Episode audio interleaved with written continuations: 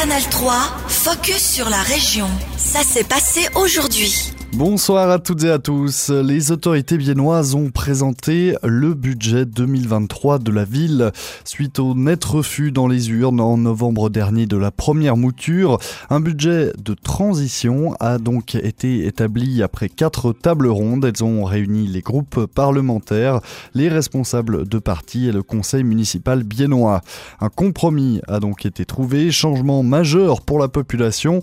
Aucune augmentation d'impôts n'est prévue cette année.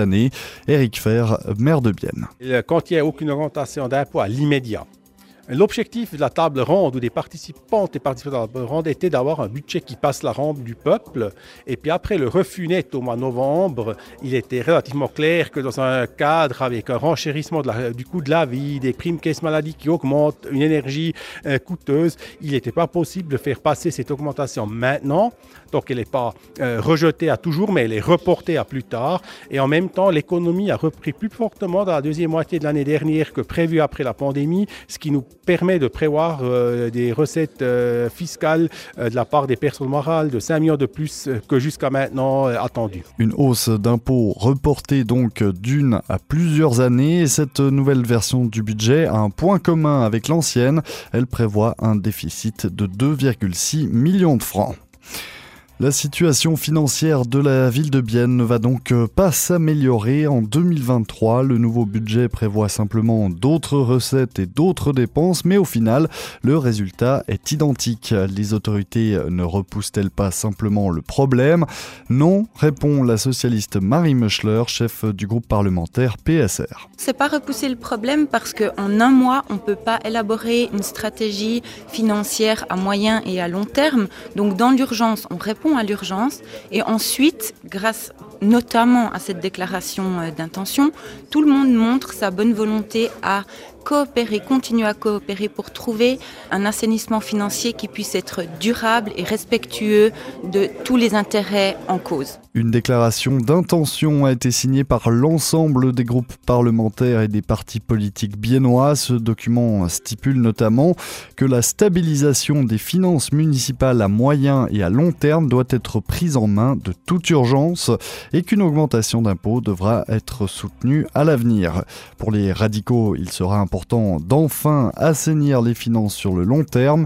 Daniel Souter, chef du groupe parlementaire PRR. Il faut assainir. Nous ne pouvons plus continuer à augmenter les frais de fonctionnement comme ça a été le cas depuis 2016. Les frais de fonctionnement, sans exagérer, ont explosé, ont augmenté de manière absolument disproportionnée.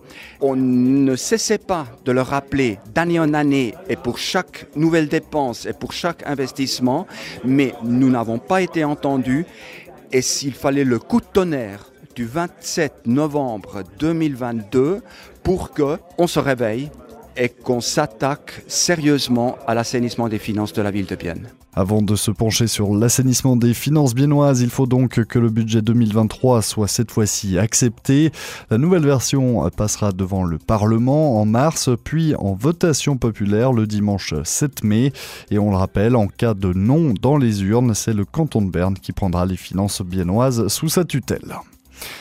L'application d'intelligence artificielle ChatGPT inquiète les écoles. Ce logiciel peut simuler des conversations, répondre à toutes sortes de questions et surtout rédiger des textes entiers en seulement quelques secondes.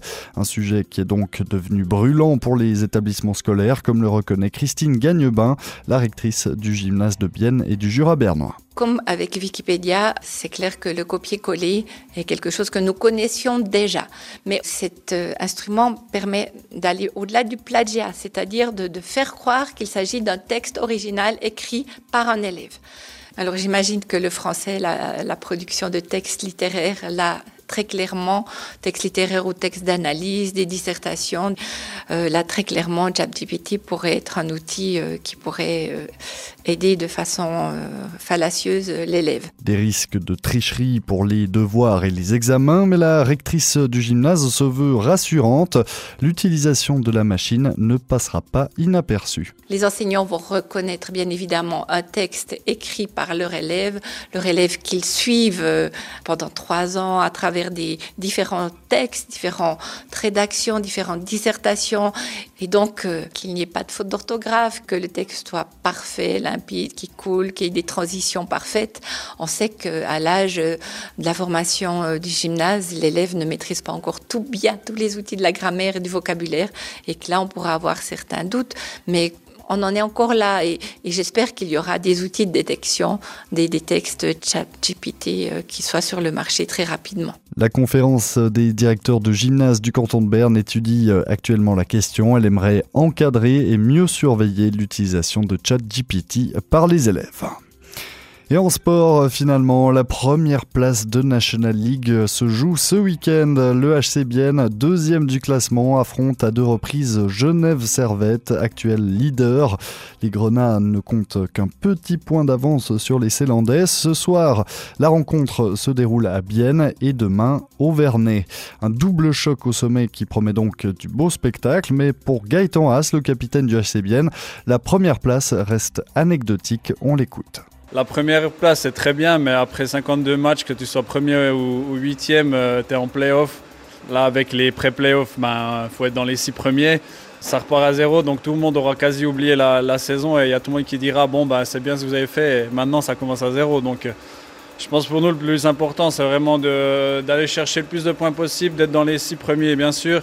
Je pense que là, on est en bonne voie, mais si on peut accrocher les quatre premières places, c'est là que ça devient intéressant parce que tu commences à la maison. Commencer les quarts de finale à domicile, un objectif tout à fait réaliste pour le HCBN qui compte 10 points d'avance sur Rappersville, troisième avec un match en moins.